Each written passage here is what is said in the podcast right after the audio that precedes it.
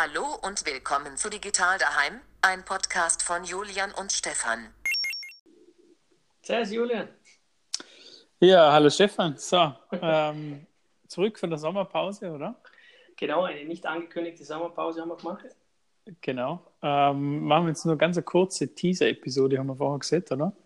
Richtig. Äh, ja. Was teasern wir denn an, Julian?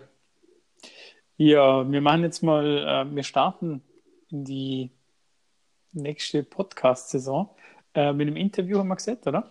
Richtig. Also wir werden gemeinsam mit dem Dominik äh, Matt ein Interview machen. Und ja, denke, dass es wieder ganz ein spannendes Format werden kann. Ähm, ja, und freuen uns schon auf dieses Interview-Special. Und vielleicht werden wir dann noch ein bisschen über ein Apple-Event reden, den haben wir gerade gemeinsam angeschaut. Vielleicht hat der Dominik dann ja auch noch eine Meinung dazu. Ja, wer er weiß, vielleicht hat er sich dann das iPhone äh, 11 Max Pro gekauft. genau, ja. Vielleicht äh, hat einer von uns noch schon das neue iPhone. Ähm, ja, dann werden wir über ein paar spannende Themen reden. Freue mich auch voll, dass wir jetzt wieder mal so eine äh, Interview-Session haben, weil es doch äh, ganz ein cooles Format ist. Vor allem, wenn man sich so ein bisschen austauscht, dann zu dritt austauscht. Ähm, denke, das kann ganz spannend werden. Richtig, richtig. Er ist schon in einer, also kurz noch zum den Teaser ein bisschen neugierig oder halt zum Neugieriger machen. Er arbeitet in einer spannenden Branche, in einer spannenden Firma. Genau, in einem Startup jetzt eigentlich, oder? Richtig, richtig, genau. Und bin mal gespannt, was er uns da erzählt. Ja, das wird da ein ganz tolles Thema, ja.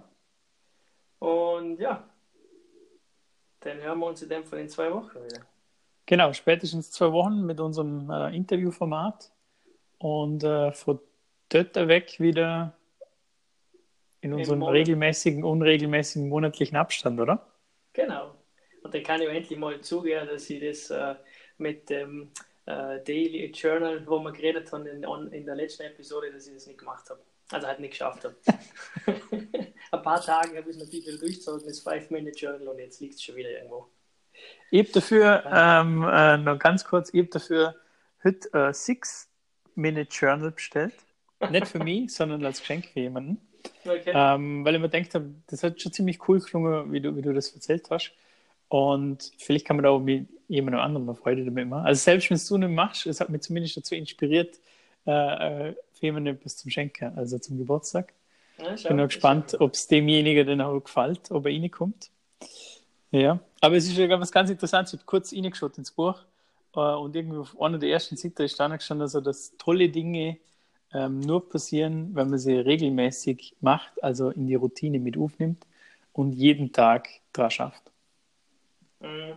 Das ist vielleicht so das Learning, also sowas wie einem täglichen äh, Journal. Aber ich bin leider auch ganz schlecht in Routinen, aber Ah, ja.